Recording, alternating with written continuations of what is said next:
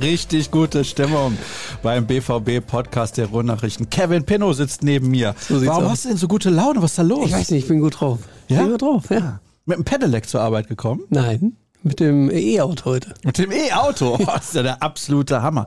Ich habe übrigens mal ein bisschen geguckt und festgestellt, es gibt ja einen Unterschied zwischen Pedelec und E-Bike. Da bist du dann, glaube ich, besser informiert als ich, ah, weil ich ja. fahre ja nur, äh, wie du weißt, nur zu Hause. Ich bewege mich ja gar nicht ja, fort. Das ist wirklich, das ist wirklich der größte Witz. du kaufst dir ein Ding für Unsummen und ja, kannst nicht mal die Wohnung damit wieder verlassen. mit den Unsummen an. Ja, es sind ja Ich habe ja auch ein normales Fahrrad. Ja. Okay, das kann ich gelten lassen. Jetzt pass auf, Vorgeplänkel. Ja. Da suche ich ja normalerweise irgendein ramdösiges Thema aus und das darüber. Ja, vielen Dank. Darüber palavern wir dann ein paar Minuten. Jetzt haben sich Hörer schon gemeldet und schicken Vorschläge für das Vorgeplänkel. ist unglaublich. Ich hoffe, dass ich die Frage relativ schnell finde. Du hast aber gesagt, da sind einige Highlights diesmal mit dabei. Absolut. Ich glaube, es könnte eine gute Folge werden. Ja, das glaube ich auch. Wir sprechen heute übrigens über tolle Interviews. da freue ich mich richtig drauf. Habe ich jetzt schon richtig Bock drauf. Da gibt es ja einige. Oh ja, da gab es einige aktuell. Dann sprechen wir über die U19 kurz? Ja, gerne. Weil du warst vor Ort, dann dachte ich, könnten wir das mal Bietet besprechen. sich an, ja. Ja, bietet sich an. Natürlich enttäuschend, nicht das Double gewonnen. Und natürlich haben wir auch wieder sehr viele Hörerfragen mit dabei. Jetzt gucke ich mal, wo ist denn die? Es geht unter anderem, also es geht eigentlich ganz konkret um Eis. Mhm. Wahnsinn. Also die, die Leute sind ist wirklich doch schon, oder? Fürs Vorgeplänkel. Richtig gut drauf. Ja, da ist es. Fürs Vorgeplänkel. Über Fußball ist ja alles gesagt. Ja. Wenn ihr die Wahl habt zwischen einem Hörnchen, so nennt man eine Eiswaffel in meinem Teil des Ruhrpots, mit dänischem Softeis oder italienischem Kugeleis, welches nehmt ihr und warum? Ich nehme das italienische Kugeleis, allerdings nicht im Hörnchen. Ich bin ein Bechertyp. Ähm, das liegt daran, allerdings daran, dass ich eine Eiallergie habe und ich nicht sicher sein kann, dass diese Hörnchen immer eifrei sind. Und bevor ich da dann äh, nach meinem Eis direkt in die Notaufnahme rein darf, ähm, gehe ich dann lieber auf den Becher. Aber ich bin dann doch bei italienischem Eis. Und natürlich nur Fruchteis, hm, weil Milcheis ja. geht wieder nicht, auch Ei drin. Da verpasst du einiges. Ja, ich weiß ja nicht, wie schmeckt das ja das gut. Ich habe das ja schon seit äh, klein auf. Das heißt, alles, wo Ei drin ist, äh, kann ich nicht beurteilen, wie das äh, schmeckt. Und deswegen vermisse ich nichts. Du kannst mir das also ja. noch so schmackhaft machen. Ja. Juckt ja, ja. mich nicht. Verstehe. Also sowas wie Stramax kannst du nicht essen. Das ist korrekt. Boah, das ist hart. Kuchen. Okay. Aber, oh, ja, stimmt. Mhm. Ah. Es gibt viele Dinge, wo das drin ist, wo man es nicht vermutet. Oft auch sehr unnötigerweise, muss man sagen. Aber pff, man, man schafft es durchs Leben, wie man sieht. Ja gut, ich meine, wenn du es nicht kennst, ist es kein Problem. Von ich habe mal ein Croissant gegessen, dann in einer veganen Variante. Und alle haben immer so geschwärmt von Croissant, das musste morgens zum Frühstück haben. Es gab nichts, was mich in meinem Leben, glaube ich, so enttäuscht hat, wie diese Pappe, die ich da in meinem Mund hatte. Also von daher, vielleicht gibt es auch Dinge, die brauche ich gar nicht. Das ist ja jetzt ein Trend. Alles gibt's vegan irgendwie. Jetzt hatte ich gestern ein Telefonat mit einem Kollegen. Und der isst auch sehr gerne und eigentlich auch alles. Und dann sagt er mir, er macht gerade eine Reha nach einem Bandscheibenvorfall. Und dann hat er dort vegan bestellt. Weil er dachte, ja, wenn die das da haben, das muss einigermaßen in Ordnung sein, dann zieht er das eiskalt durch. Wahnsinn. Ja, ich könnte es nicht, also vegan nicht. Ich ähm, bin so ein bisschen auf vegetarisch umgestiegen, in Anführungsstrichen. Also ich glaube, ich ernähre mich größtenteils vegetarisch, ähm, auch bedingt durch meine Frau, die Vegetarierin ist. Und ähm, da habe ich schon gelernt, auf Fleisch zu verzichten. Also alles okay, aber so meine trotzdem tierischen Produkte, also Milch etc., das brauche ich schon. Gibt immer mehr solcher Leute. Solcher Leute. ja, also ich habe mich mit Florian Kröger über die veganen Alternativen eines gewissen oh. äh, Wurstherstellers schon äh, ausgiebig ausgetauscht. Florian Kröger isst vegane Produkte? Er probiert sie aus. Er findet sie immer interessant. Also er ist jetzt gar nicht unbedingt ja, großer, Glauben ab gerade. großer Fan des Veganismus. Alle, die den Podcast nur hören, sollten bitte zur Minute 4 und 35 Sekunden oder sowas vorspulen bei YouTube. Das kann ich nicht glauben. Er hat mir letztens ein Bild von der veganen Mettwurst geschickt. Also Vegane Mettwurst. Merkst du den Fehler? Das, ist, das, das tut mir leid. Wie kann man denn sowas herstellen? Ja. Ist aber doch jetzt das erste Mal in der äh, Geschichte des Unternehmens, dass sie mit veganen oder nicht Fleischprodukten mehr Umsatz gemacht haben als mit Fleischprodukten. Ernsthaft? Ja, Mühlenhof. Ach so, das durfte ich jetzt nicht sagen, ne? Doch, natürlich. Mühlenhof oder Rügenwalder Mühle ist ja, glaube ich, das gleiche, ne? Nee, Nee. ich denke nicht. Ich weiß nicht. Ich Steckt da nicht das gleiche hinter? Du meinst aber die Rügenwalder Mühle. ja. Nicht, dass wir den Sponsor jetzt noch ein drittes oder die- viertes Mal Nein, nein, genau, würden, die Rügenwalder Mühle. Ja, genau. Boah, leck mich am Arsch. das kann ja wohl nicht sein. Was ist denn da los? Unfassbar. Zum nächsten Podcast wird dann Florian Gröger eingeladen, damit du das mal mit ihm ausdiskutieren Es kannst. tut mir leid. Ich kann es nicht glauben. Erstens, dass Florian Gröger solche Produkte zu sich nimmt und zweitens, dass die mehr Umsatz machen mit den veganen Varianten. Hm. Dieses Jahr das erste Mal. Boah, na gut. ich entscheide mich übrigens, um die Frage zu beantworten, immer und ausnahmslos natürlich für das Ja, italienische du wirst ja bei uns auch nur der Italiener genannt. Ist das so, ja? Nein. Ich denke nicht. Guck mal, alleine mein Hauttyp Ja, doch. suggeriert ja, dass ich Italiener bin. Ja. Süditaliener. ich fliege nächste Woche nach Rom Ja, guck mal, siehst du. und da werde ich mir das ein oder andere Kugeleis einverleiben, denke ich. Das sei dir gegönnt. Wobei die haben nicht, ich weiß nicht, ob du schon mal in Italien gewesen bist, diese Dinger, wo man die Kugeln mitmacht, sondern die schaben das Die schaben das so, ne? Ja. Oh, geil. Jetzt schon Bock drauf. Und da gab es eine Konversation übrigens zwischen Niki und Michael. Hey Niki, Erdo fra Denmark. Rest will ich gar nicht vorlesen, weil es ist wirklich Softeis, verstehe ich aber noch. Es ist so schwer.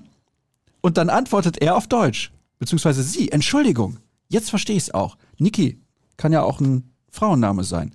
Bin ich nicht als Wahlkielerin, habe ich es nicht so weit bis zum besten Softeis der Welt. Ja, Softeis ist aber auch lecker. Kannst du ja auch nicht Ja. essen. Entschuldigung. es tut mir leid. Wir sind in Topform. Ich glaube, die Leute drehen am Rad draußen.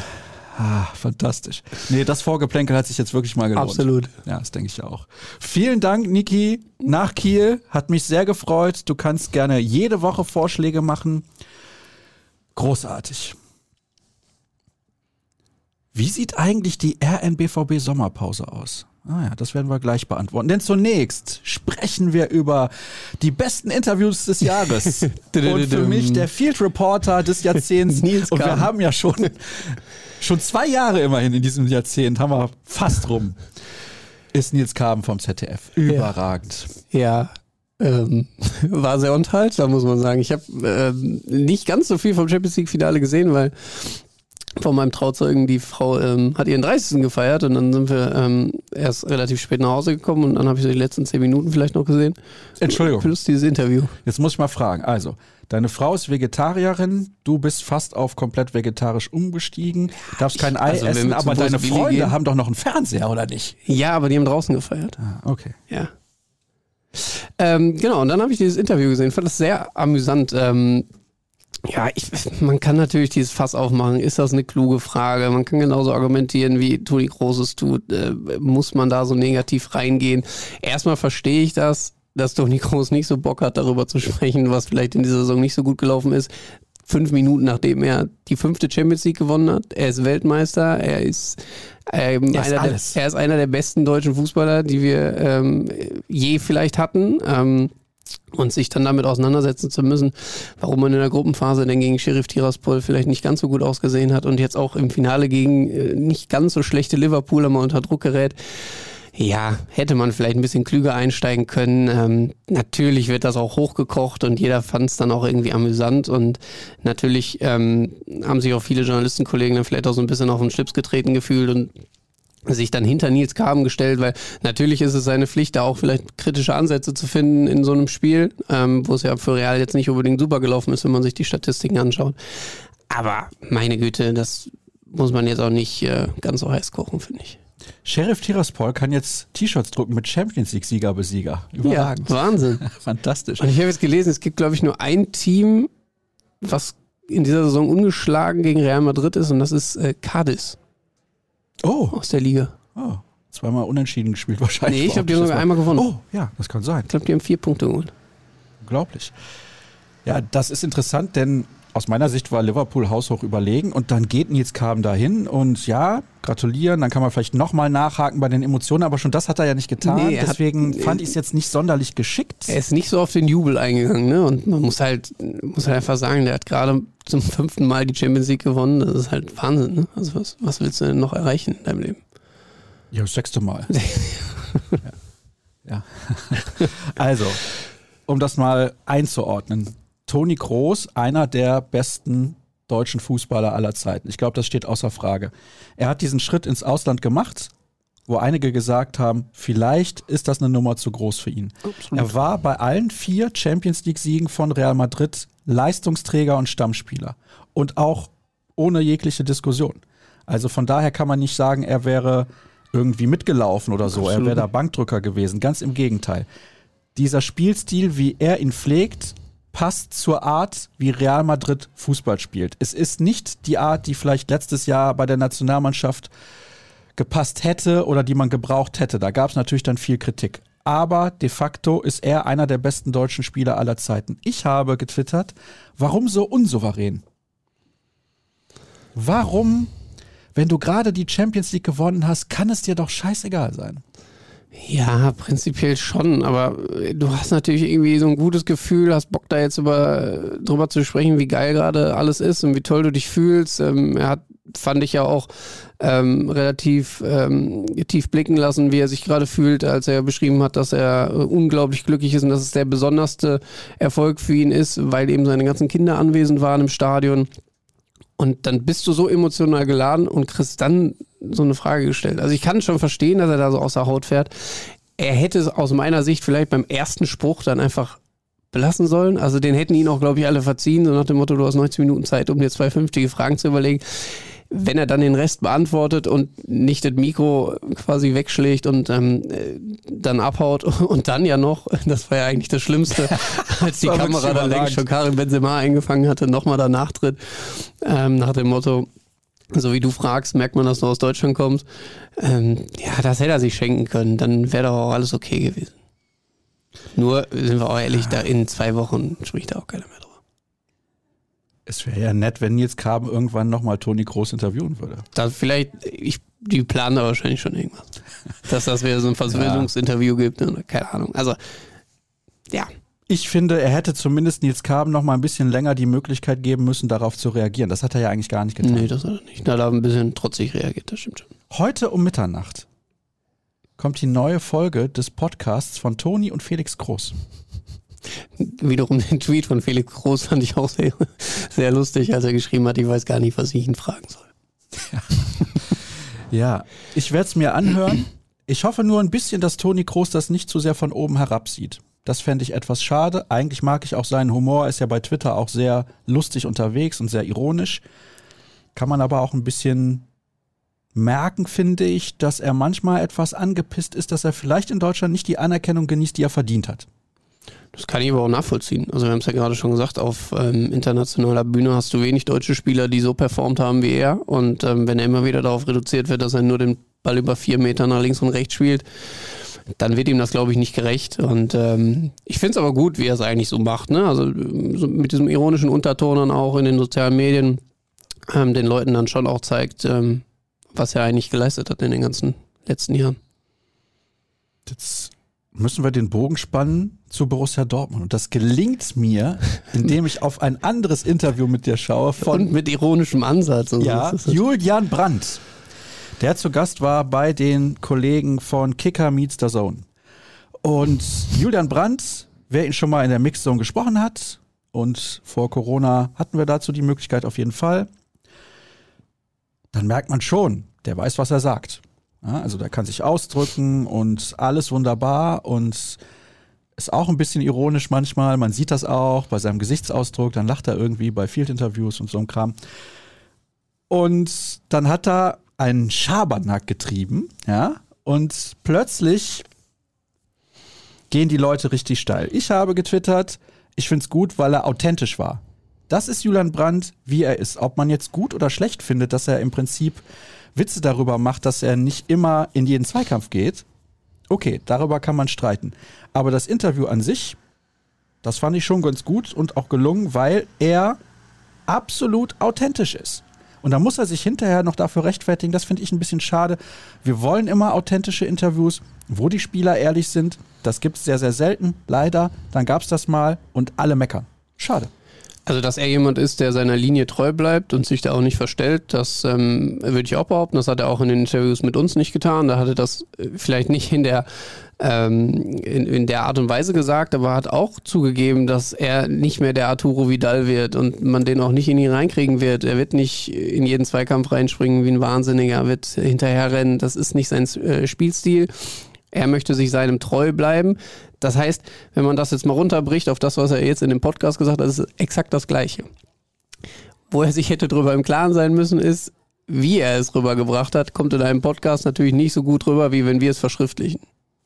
Oder andersrum, in einem Podcast selbst kommt es gut rüber. Wenn man es dann verschriftlicht ja. und nur die Zitate rauszieht, dann, dann, ist es doof. Und, und da hat man ja auch gemerkt, diese eigentliche Welle der Empörung ist ja erst so einen Tag später nach Veröffentlichung überhaupt ähm, angelaufen, weil rein in dem Podcast haben es vielleicht die Leute gar nicht so als schlimm empfunden, sondern erst als sie es dann in dem vielleicht dann auch nicht ganz so klug gemachten Artikel von Kicker ähm, gelesen haben, wo er dann natürlich relativ doof darf stand einfach. Trotzdem muss er sich im Klaren darüber sein, er ist jetzt, ich weiß gar nicht, seit wie vielen Jahren schon Profi ähm, und kennt sich in diesem Business aus und weiß natürlich auch, wie die Mechanismen dann manchmal ähm, in sich greifen.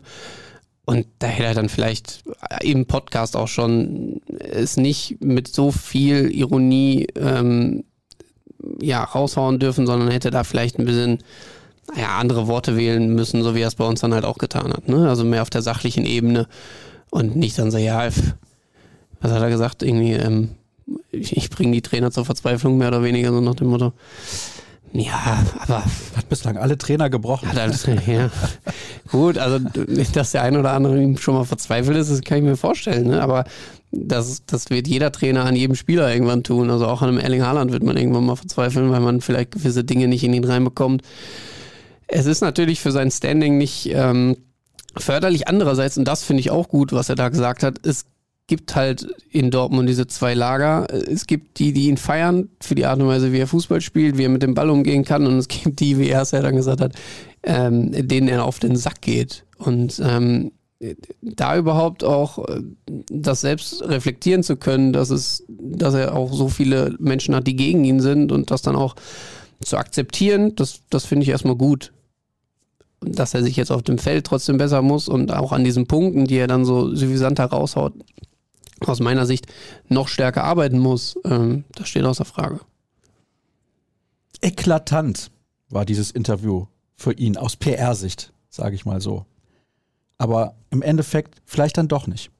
Nö, also weiß ich gar nicht. Vielleicht hat er jetzt auch den Punkt nochmal, wo er eben präsentieren kann, dass er doch an sich arbeiten kann. Ich also weiß jetzt nicht, ob das so eklatant war.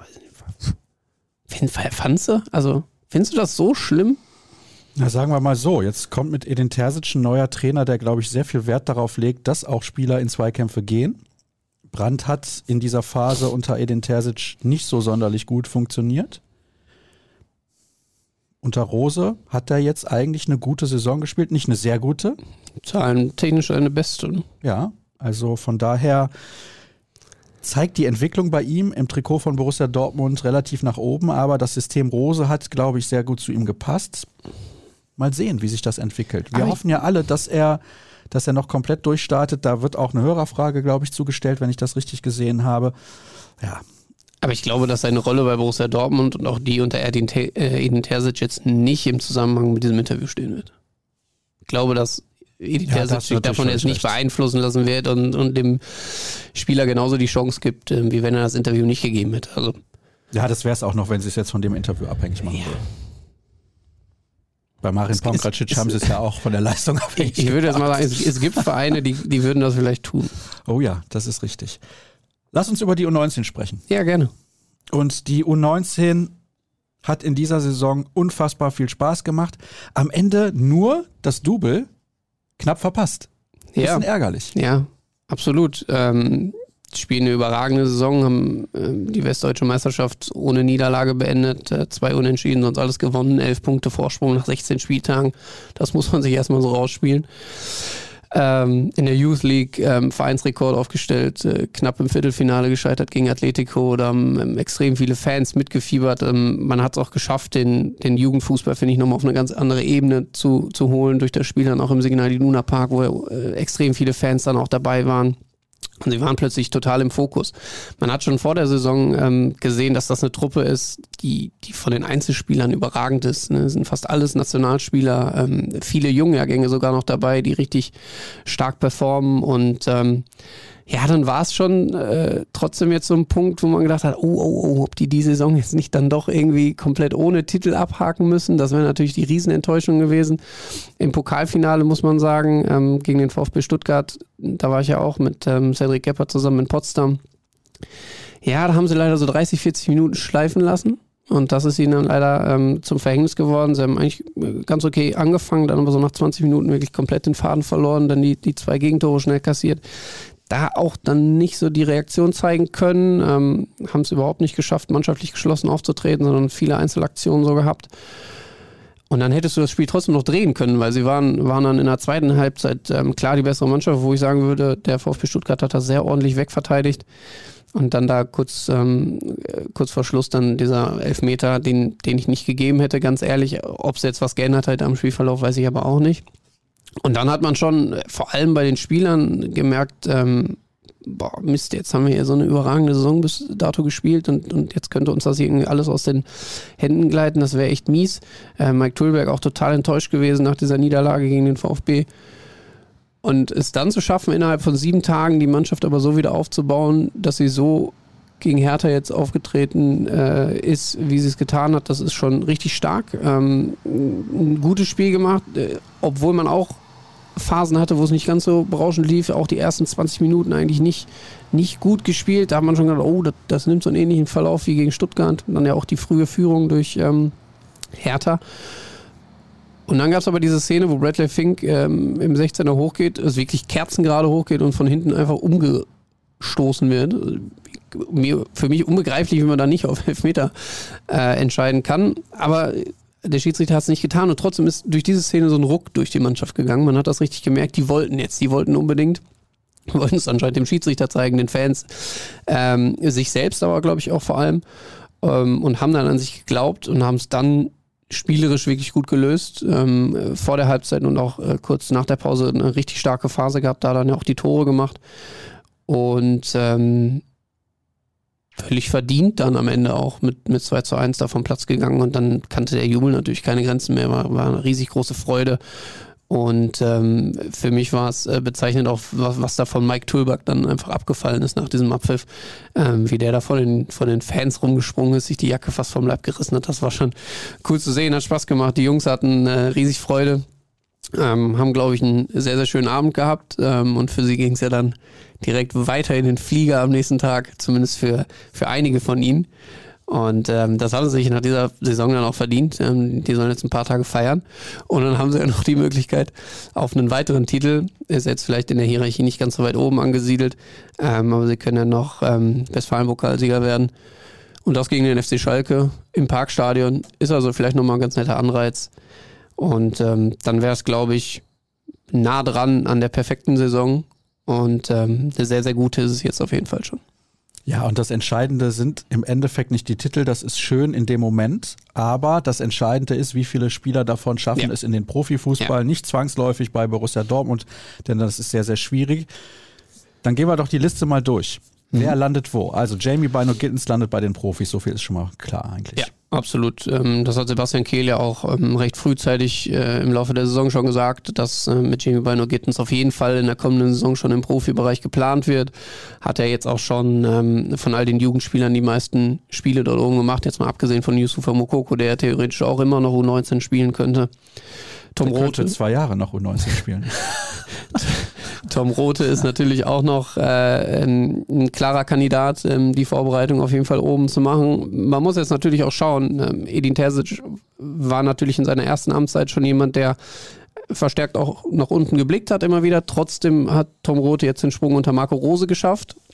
Und ich glaube auch, dass Marco Rose ein großer Befürworter von Tom Rote war und ihn gerne auch nächstes Jahr schon hätte hochgezogen. Jetzt muss man erstmal schauen, wie funktioniert es mit Edin Terzic. Ähm, er war ja auch vor Ort am, am Samstag in, äh, am Sonntag in Berlin, hat sich das mit angeschaut. Der wird schon erkannt haben, ähm, was für Stärken er hat, aber auch an welchen Punkten man mit ihm noch ähm, definitiv arbeiten muss. Ähm, trotzdem sind die beiden natürlich die Kandidaten, die, die für ganz oben dann auch ähm, geplant sind. Einem Bradley Fink ähm, hat er jetzt schon, schon mehrere Male auch in der U23 gespielt. Ich vermute, er wird auch diesen Weg erstmal ähm, weitergehen. Ähm, ich glaube, für, für Bundesliga reicht es jetzt vielleicht im ersten Schritt noch nicht, aber er hat es jetzt auch nochmal ähm, nach dem Spiel gesagt, also ähm, was sein Ziel wäre, ist auf jeden Fall ähm, ganz oben anzuklopfen und ähm, vielleicht kann er sich über eine gute Vorbereitung dann doch äh, in den Bundesliga-Kader reinspielen und macht dann vielleicht ähm, ist so wie Steffen Tigges, dass er ein bisschen so hin und her pendelt auf jeden Fall ein, ein sehr interessanter Spieler. Dann ähm, Leon Semic würde ich jetzt erstmal eher in der U23 ähm, sehen. Hat mit Sicherheit auch sehr gute Anlagen, muss aber im Defensivverhandelten dann doch noch ähm, einiges ja, draufpacken. Ist jetzt vielleicht auch von der Körperlichkeit nicht so unbedingt der gestandene Bundesligaspieler sofort. Ist aber mit Sicherheit jemand, der über die U23 auch, wie du es gerade gesagt hast, vielleicht gar nicht dann zwangsläufig bei Borussia Dortmund in den Bundesliga-Kader rutscht, aber bei anderen Vereinen. Wir haben ja ähm, viele Ex-Borussen, die, die so einen Weg gegangen sind, ne? wie Luca Kilian, wie Amos Pieper, dann über Paderborn und Bielefeld. Ähm, jetzt dann ja bei Werder Bremen und ähm, gestandene Profis mittlerweile sind. Und ähm, da gibt es dann auch in der, in der zweiten Reihe bei der U19 noch welche. Ne? Also Namdi Collins äh, verfügt schon über einen Profivertrag, Göktan Göpütz ebenfalls, ähm, Julian Reikhoff noch als Jungjahrgang dieses Jahr in der U19 auch ein sehr interessanter Spieler der ähm, natürlich auch damals mit der Perspektive verpflichtet worden ist von Ajax Amsterdam, dass er es irgendwann vielleicht mal in den Profibereich schaffen könnte. Ähm, also das wird ähm, weiterhin spannend bleiben und es ist ein, ein, überragender Kader, das muss man wirklich so sagen. Da haben äh, alle Verantwortlichen im, im, rund um das Nachwuchsleistungszentrum äh, sehr gute Arbeit geleistet. Und ähm, am Ende, wie du schon sagst, kann man den Erfolg gar nicht oder muss man den Erfolg gar nicht unbedingt in den Titeln dann messen, aber es ist natürlich ein Beweis nochmal zusätzlich dafür, dass die Trainer es dann auch schaffen, ähm, eben nicht nur diese individuelle Förderung voranzutreiben, sondern es auch schaffen, eine mannschaftliche Geschlossenheit ähm, zu entwickeln und dann Siege und Titel einzufahren. Ich glaube, man hat vor allem durch das Erreichen des Viertelfinals in der Youth League gesehen, dass diese Spieler auch im internationalen Vergleich standhalten können. Das ist ein ganz, ganz wichtiger Faktor. Also da haben sie tolle Leistungen gebracht und auch begeistert und sie hätten auch gegen Atletico weiterkommen können. Also das waren sie auch ein bisschen selber schuld, muss man ja. definitiv so sagen. Eine Sache dazu noch. Ich kann mich erinnern, Louis van Gaal als er Trainer von Bayern München war, ist er mit den Bayern 2010 ein bisschen unerwartet ins Finale der Champions League eingezogen. Und damals hat er zwei ganz, ganz junge Spieler einfach in den Kader gestellt, die regelmäßig gespielt haben. David Alaba und Thomas Müller. Und die sind sofort durchgestartet. Also es spricht nicht zwangsläufig was dagegen, dass ein Tom Rote auf einmal überragend spielt. Wenn er gut genug ist, wird ihn Terzic einsetzen. Ja, absolut. Und ähm, den Jungs bringt es ja auch was, wenn sie regelmäßig oder erstmal nur die Vorbereitung, dann aber auch vielleicht perspektivisch regelmäßig mit den Profis trainieren. Also daran werden sie ja auch wachsen. Sie werden sich weiterentwickeln in jeder einzelnen Einheit. Ähm, und äh, aber es ist natürlich ein Unterschied, ne? Also wenn, wenn du dich jetzt gegen einen äh, Eitschberger, der ja auch schon ähm, von Hertha BSC auch schon Bundesliga-Erfahrung äh, gesammelt hast, ähm, dann eben messen muss oder dann plötzlich gegen äh, Marco Reus, gegen Jude Bellingham, äh, der auch erst 18 ist, aber ja. Äh, von, von, von seiner Erfahrung natürlich schon ein bisschen weiter ist, das, das werden die Jungs schon merken, aber da werden sie eben auch aus jedem Training was ziehen können. Also, das ist die Zukunft. Jetzt sprechen wir über die Gegenwart bzw. die nahe Zukunft. Welcher der gehandelten Stürmer, denn wir fangen mit den Hörerfragen ja. an, wie ihr merkt, Gerne. entspricht deiner Meinung nach am besten dem Anforderungsprofil? Gibt es auch Namen, die noch nicht in den Medien genannt wurden, die realistisch und interessant sein könnten? Geiler Podcast, ihr Lümmel. Wie Lümmel? Ja, Lümmel finde ich großartig. Lümmel finde ich großartig. Tolles Wort. Herzlichen Dank dafür. Ähm, aus meiner Sicht äh, ist es dann schon Sebastian Aller, weil ich aber auch ein Verfechter von einem klassischen Neuner bin, der eine gewisse Größe mitbringt, der stark im Kopfballspiel ist, den du eben nicht nur flach daneben anspielen kannst, sondern mit, mit Flanken füttern äh, solltest auch der eine Körperlichkeit mitbringt, der sich äh, gut bewegen kann, trotzdem aber auch Bälle festmacht, um, um dann die nachrückenden Spieler mit einzubeziehen. Und da ist er, glaube ich, vom Gesamtpaket schon derjenige, der am interessantesten ist, der aber auch aus genau diesen ganzen Gründen der teuerste ist. Und dann ist es halt irgendwann ein Abwägen zwischen, äh, wie weit können wir gehen, wie weit wollen wir gehen und ähm, wie sehr möchte der Spieler natürlich auch. Ähm, die anderen Kandidaten, die jetzt so ein bisschen auf der Liste standen mit Loschek, da wird es ja jetzt eher äh, konkret mit Bayer Leverkusen, ähm, Sascha Kalajdzic, da ist es auch immer noch so in der, ja, ist es immer noch offen. Das hat er ja auch selbst jetzt nochmal äh, gesagt. Er sei für alles offen. kann man jetzt erstmal als Spieler so machen. Äh, schauen wir mal, wer sich dann am Ende da durchsetzen wird. Ähm, der FC Bayern soll ja genauso dran sein, ähm, wie Borussia Dortmund zumindest ein gewisses Interesse dran haben. Ähm, trotzdem wäre jetzt auch gerade, weil man eben mit Erling Haaland einen der weltbesten Stürmer verliert, ähm, Sebastian Aller schon deutlich näher dran an dem Niveau aus meiner Sicht als ein Sascha Kalajdzic, der ähm, wie Sven Mislintat ja damals gesagt hat, das fände ich äh, sehr interessant, habe ich gestern irgendwo, glaube ich, auf Twitter gesehen, war ein Interview von damals, ähm, als er ihn zum VfB Stuttgart geholt hat, äh, nach genau einem Sebastian Aller für Liga 2 gesucht hat und da eben mit Sascha Kalajdzic dann äh, fündig geworden ist. Das heißt, der soll ähnliche Anlagen haben. Ähm, Habe ich jetzt noch nicht ganz so gesehen, muss ich sagen. Da sehe ich Aller schon zwei, drei, vier Schritte weiter vorne. Aber ähm, vom Spielertyp sicherlich ähnlich. Wäre für mich aber eher die 1B-Lösung. Habe ich häufig schon gesagt. Borussia Dortmund, wo sich der Verein befindet und wo er hin will oder wieder hin will. Kalajdzic für mich nicht gut genug. Vielleicht in drei, vier Jahren, das mag sein, aber Aller ist ein gestandener Stürmer mit Champions League-Erfahrung und ich glaube, das ist nochmal ein Riesenunterschied. Das ist ja auch der Wettbewerb, um den es in den meisten Fällen dann auch geht, wenn du schaust, wie verpflichtest du die Leute. Also ich würde sagen, Sascha Kalajdzic in der Liga wird funktionieren, ähm, keine Frage. Der kann dich auch so nach vorne schießen, dass du vielleicht in Bayern gefährlicher wirst als dieses Jahr. Aber gerade auf internationaler Bühne oder europäischer Bühne wird es dann vielleicht mit einem Sascha Kalajdzic doch ein bisschen schwieriger als mit einem Sebastian Aller. Ohne Google, gegen wen muss die Nationalelf in der Nations League antreten? Und viel wichtiger, warum? England. Ist korrekt. Zweimal Italien und Ungarn. Ja, ja, ist richtig. Ohne Google. Ohne Google. Äh, und warum? ja, weil du es wusstest. Weil, Nein. Die, weil, die, weil die UEFA gerne äh, viele Spiele austragen möchte. Ja, Nations League ist so ein Thema. Ne? Da, Kevin De Bruyne hat jetzt gesagt, äh, er weiß gar nicht, was das überhaupt soll. Er freut sich da null drauf, hat keinen Bock auf die Spiele und das kann ich auch verstehen nach so einer langen Saison. Und vor allem ähm, nicht nur nach dieser langen Saison, sondern vor dieser komplett für alle Fußballer total komische Saison, ähm, die, jetzt, die jetzt kommen wird. Also du prügelst, glaube ich, äh, im Oktober neun Spiele durch in der Bundesliga und Champions League und allem drum und dran. Also Borussia Dortmund könnte neunmal im Oktober spielen, um, damit es dann im November, äh, damit die Bundesliga und alles andere pausieren kann für die WM. Also, da bist du ja mit dem Hammer geschlagen. Also, und dann fragt man sich, warum verletzen sich Spieler? Dann fragt man sich, warum ist das Leistungsniveau vielleicht nicht mehr ganz so hoch in gewissen Spielen?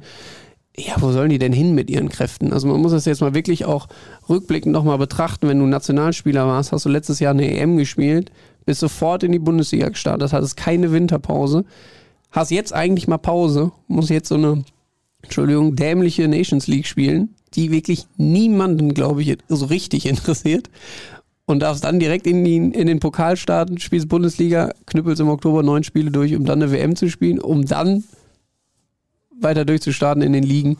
Also das ist ja Wahnsinn, was man von den Spielern da auch dann ähm, verlangt. Natürlich, die werden da gut für entlohnt, aber das, das ist für mich nicht immer das Argument. Also natürlich müssen die für ihr Geld arbeiten, das tun sie auch, aber das, das ist einfach absoluter Wahnsinn aus meiner Sicht.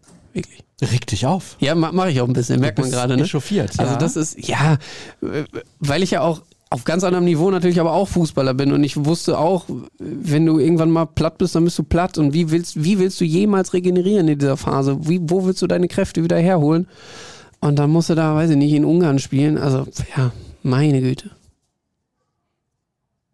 Ist witzig. Ich bin in Budapest, wenn Deutschland in Italien spielt und ich bin in Italien, wenn Deutschland Nee, Moment, jetzt muss ich mal überlegen. Ja. Das habe ich, glaube ich, falsch gesagt. Aber du weißt, worauf ich hinaus will. Also, du Ja, bist, ist du bist auf jeden Fall immer da, wo Deutschland nicht spielt. Ja, genau. Richtig. Ja. Aber ich bin da, wo Deutschland gespielt hat oder spielen wird. Das ist das Komische da. Egal. Wie auch immer. Nations League habe ich schon gesagt, als sie eingeführt wurde hier im Podcast. Finde ich, braucht kein Mensch. So, machen wir weiter. Ja, da wird nochmal gefragt nach den Chancen von Jamie Bino Gittens, haben wir eben schon drüber gesprochen. Aki Watzke hat bei der U19 im Sky-Interview davon gesprochen, Edin Terzic Zeit einräumen zu wollen wegen des großen Umbruchs und da aber das Minimalziel Champions League Qualifikation genannt. Wie sollte man sich positionieren, was die Saisonziele angeht und wann wäre die Zeit in Anführungsstrichen überschritten? Ja, das ist jetzt die, diese ganz sch schwierige Thematik rund um Edin Terzic. Alle haben ihn gefordert, ähm, alle oder fast alle wollten ihn damals gerne behalten, hätten Marco Rose am liebsten gar nicht mehr äh, zu Borussia Dortmund geholt und ähm, natürlich Riesenvorschusslorbeeren. Er hat eine, eine super Saison damals hier hingelegt als Interimstrainer, hat den Pokal gewonnen. Jeder kann sich daran erinnern, hat sie in die Champions League geführt.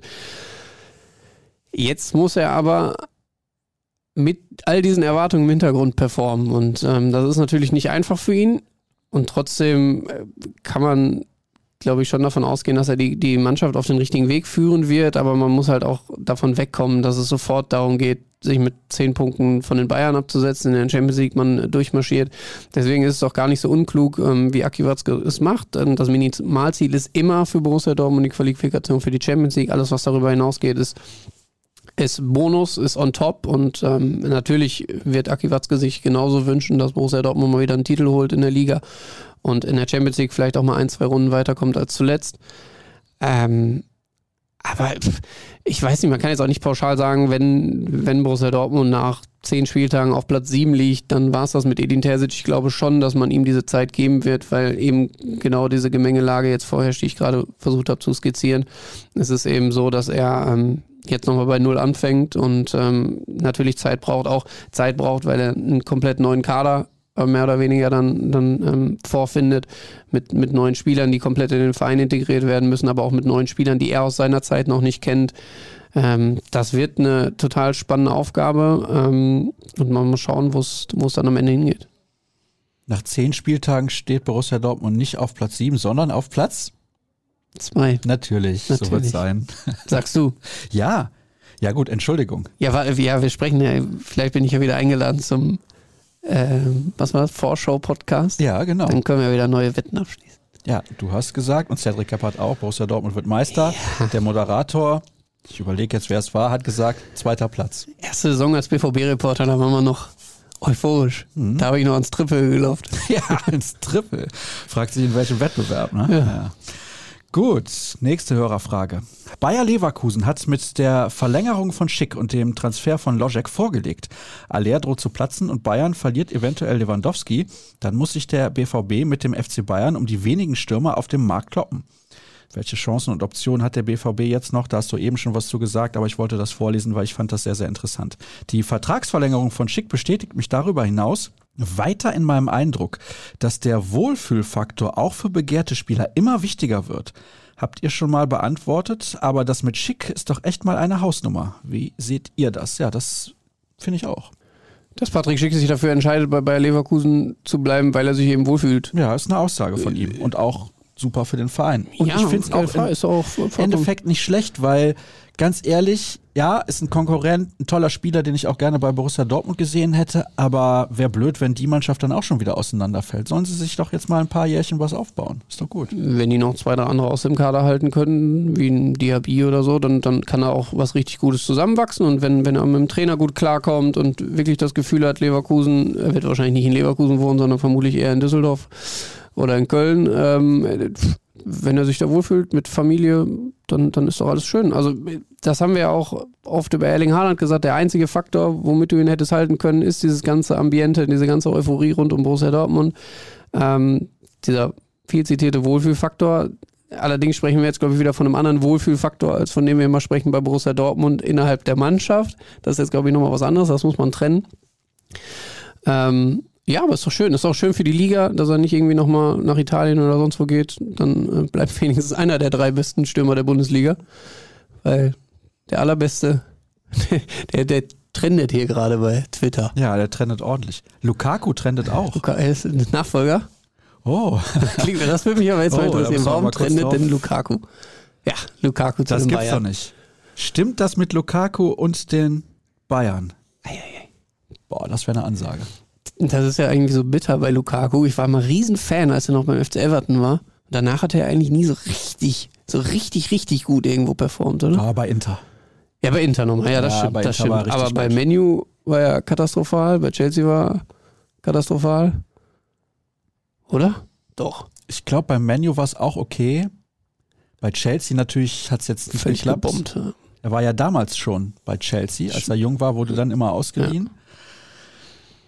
Er hat aber auch in der Nationalmannschaft eine Quote von, keine Ahnung, über 100 Länderspielen, oder an die 100 Länderspiele und 70 Tore oder sowas. Also das ist natürlich unfassbar klar. In der besten Phase von Belgien ist er da der Stoßstürmer. Nummer eins, aber trotzdem.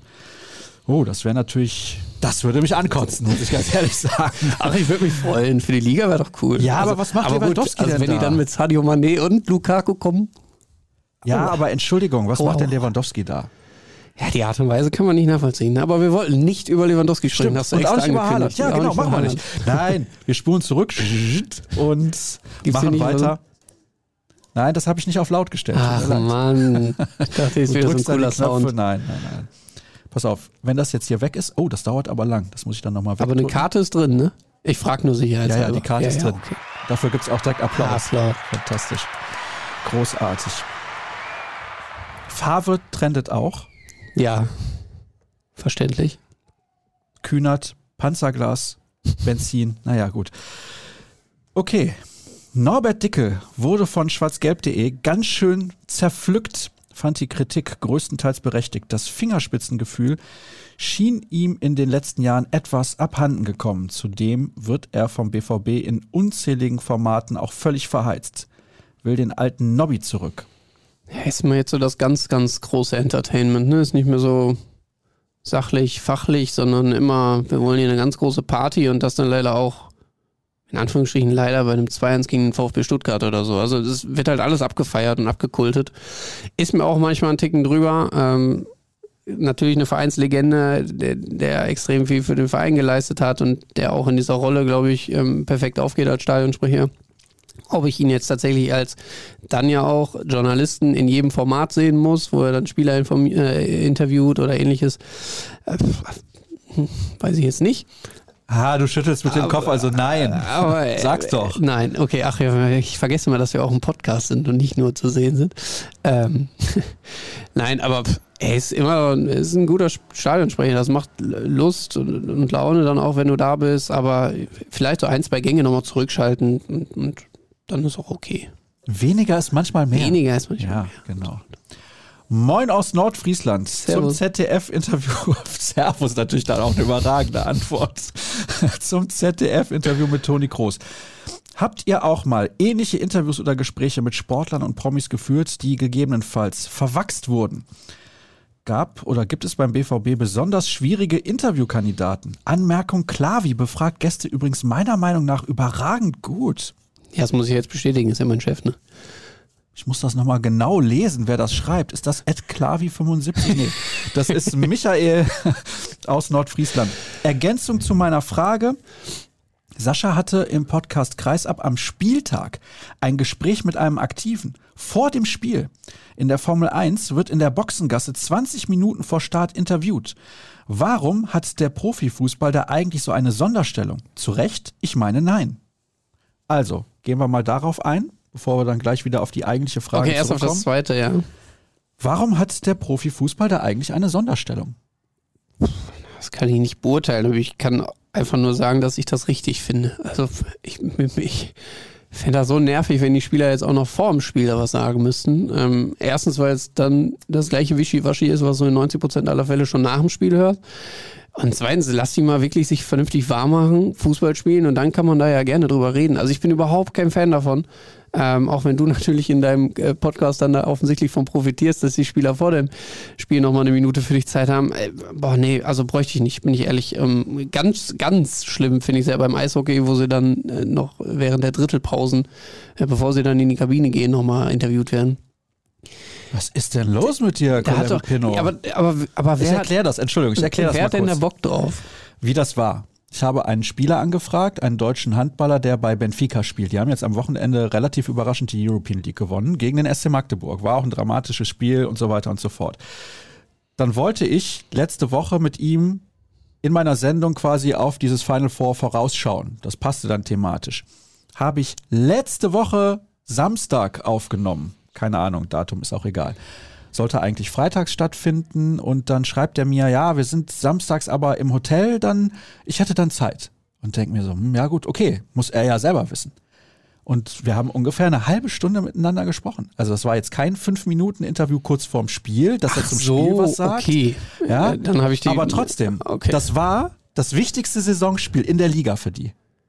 Ja, aber der hat ja danach noch zwei Stunden Zeit, sich Der gezielt hatte, auf dieses Spiel Keine. Ahnung, vier oder fünf Stunden Zeit. Ich ja, weiß nicht, wann okay, das ist ja nochmal was anderes als, als diese Szenen da, die sich dann da beim Eishockey abspielen, wo die dann Nein, nein, noch, nein. Beim noch im Eishockey Trikot interviewt werden. Und Muss man aber sagen, das haben sie aus den USA übernommen. Ich finde das auch nicht schlimm. In Italien zum Beispiel gibt es beim Fußball auch Interviews in der Halbzeit. Also kurz davor, beziehungsweise die Spieler kommen ja dann vom Feld.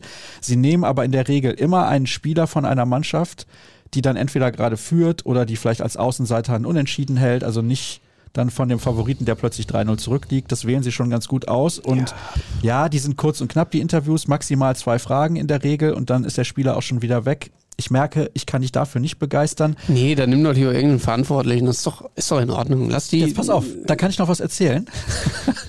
Beim Baseball, da gucke ich letztens ein Spiel in der Major League Baseball. Ich weiß nicht mehr, welche Mannschaften gespielt haben. Und klar, da gibt's viele Pausen. Dann war der Spieler, der Second Baseman, ich glaube, der San Diego Padres, war verkabelt. Und hatte auch irgendwie einen Knopf im Ohr und hat während des Spiels, während des Spiels, mit den Kommentatoren gesprochen. Unfassbar. Das passt zum Baseball.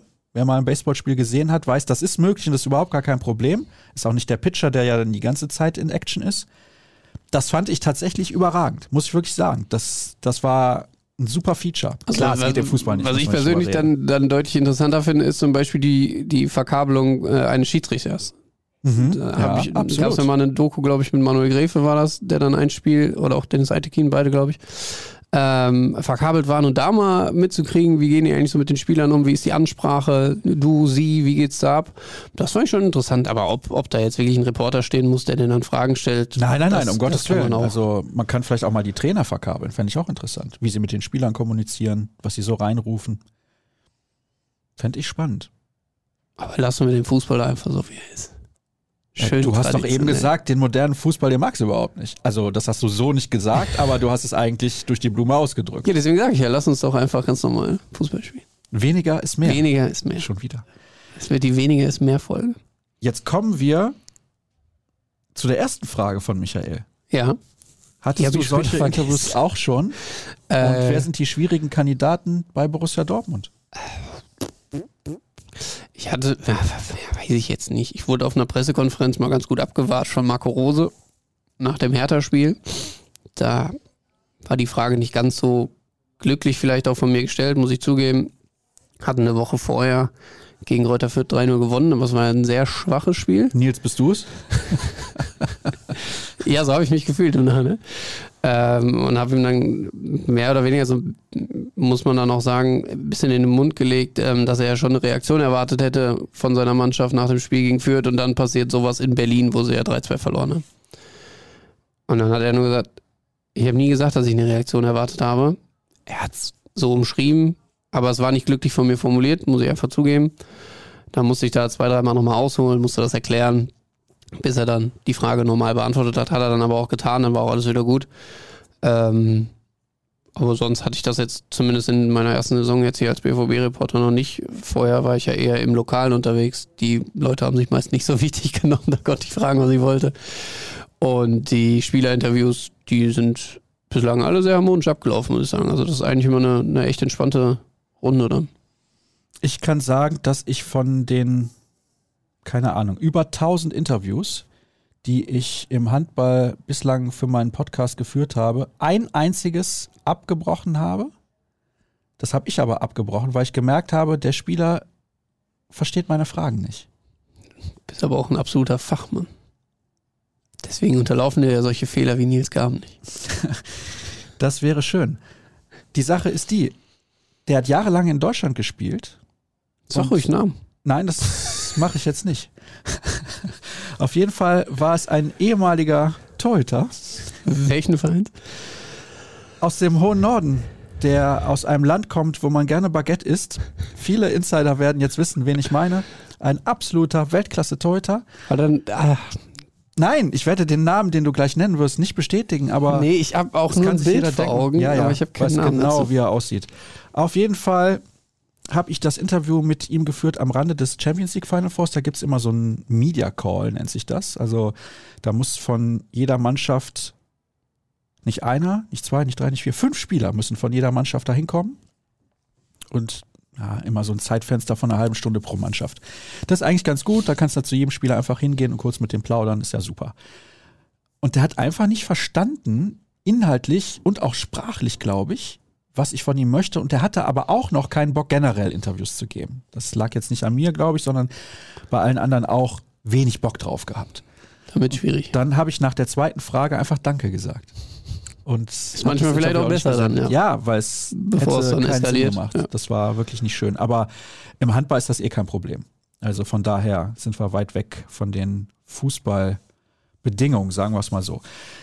Wie sieht eigentlich die RNBVB Podcast Sommerpause aus? Gibt es vielleicht neben dem WM90 Spezialpodcast vielleicht einen 25 Jahre Champions League Jubiläumspodcast, vielleicht mit Publikum? Die Fragen an die Legenden stellen können. Wie schaut's mit einer Saisonvorschau aus? Also Saisonvorschau sind wir natürlich noch weit Die Frage hätte ich eigentlich vorlesen müssen. Damit du sie beantworten kannst. weg. Ja, natürlich. Ja, ist Du bist hier unser Host. Also, Ja. wie sieht's aus? Gut. Und zwar werden wir ein 25 Jahre Champions League Jubiläums-Podcast machen. Vor Publikum könnte schwierig werden aufgrund der Kurzfristigkeit. Weil wir müssen natürlich schauen, erstens, ich bin auch mal im Urlaub tatsächlich und diese beiden Sonderfolgen sollen in der Zeit laufen, wo ich im Urlaub bin. Ja?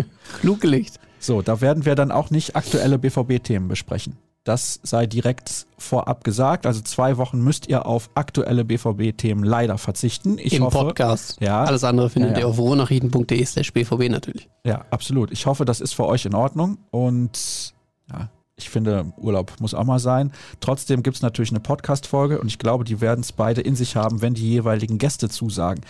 Auch wir das dann noch hinkriegen, Publikum zu organisieren, puh, könnte schwierig werden. Aber ihr bekommt auf jeden Fall zwei tolle Ausgaben. So, hier wird nochmal gefragt, Update zur möglichen Nummer 9 haben wir schon drüber gesprochen. Was hat Kehl als Leiter Lizenzspielerabteilung bewirkt? Welche Impulse hat er gesetzt? Er rief 2018 einen Neustart aus, sollte nah an der Mannschaft sein und Fehlentwicklung frühzeitig erkennen bzw. gegensteuern. Leider hat er die Wohlfühloase BVB nicht ansatzweise stoppen können. Vielleicht hat er das auch nicht so tun können, weil er noch nicht der absolute Chef war. Das ist eine relativ undankbare Stelle eigentlich gewesen. Ne? Du bist zwischen Trainer und zwischen äh, Sportdirektor, kannst dich vielleicht gar nicht so ausleben, wie du das gerne machen würdest. Trotzdem war sie enorm wichtig, um ihn in die Position zu bringen, in der er jetzt ist. Also er wird von beiden Seiten extrem viel gelernt haben und kann das jetzt anwenden in der neuen Funktion als Sportdirektor. Da wird er von profitiert haben, da wird, glaube ich, dann auch Borussia Dortmund in Folge noch von profitieren. Deswegen war es schon gut, ihn in der Funktion im Verein zu halten, ihn an den Verein zu binden frühzeitig, um dann auch früh abzustecken, wir gehen mit dir den Weg dann weiter. Ja, ob er jetzt die Wohlfühloase da irgendwie nicht hat zerstören können, ähm, da, da fehlt dann am Ende auch ein bisschen der Einblick, muss ich einfach ganz ehrlich zugeben und ähm, will mich da jetzt auch nicht zu weit aus dem Fenster lehnen, aber ich glaube schon, dass Borussia Dortmund sich glücklich schätzen kann, ähm, jemanden wie Sebastian Kehl dann jetzt in so einer Funktion eben zu haben und ähm, dafür dann ja auch viele Jahre was getan zu haben.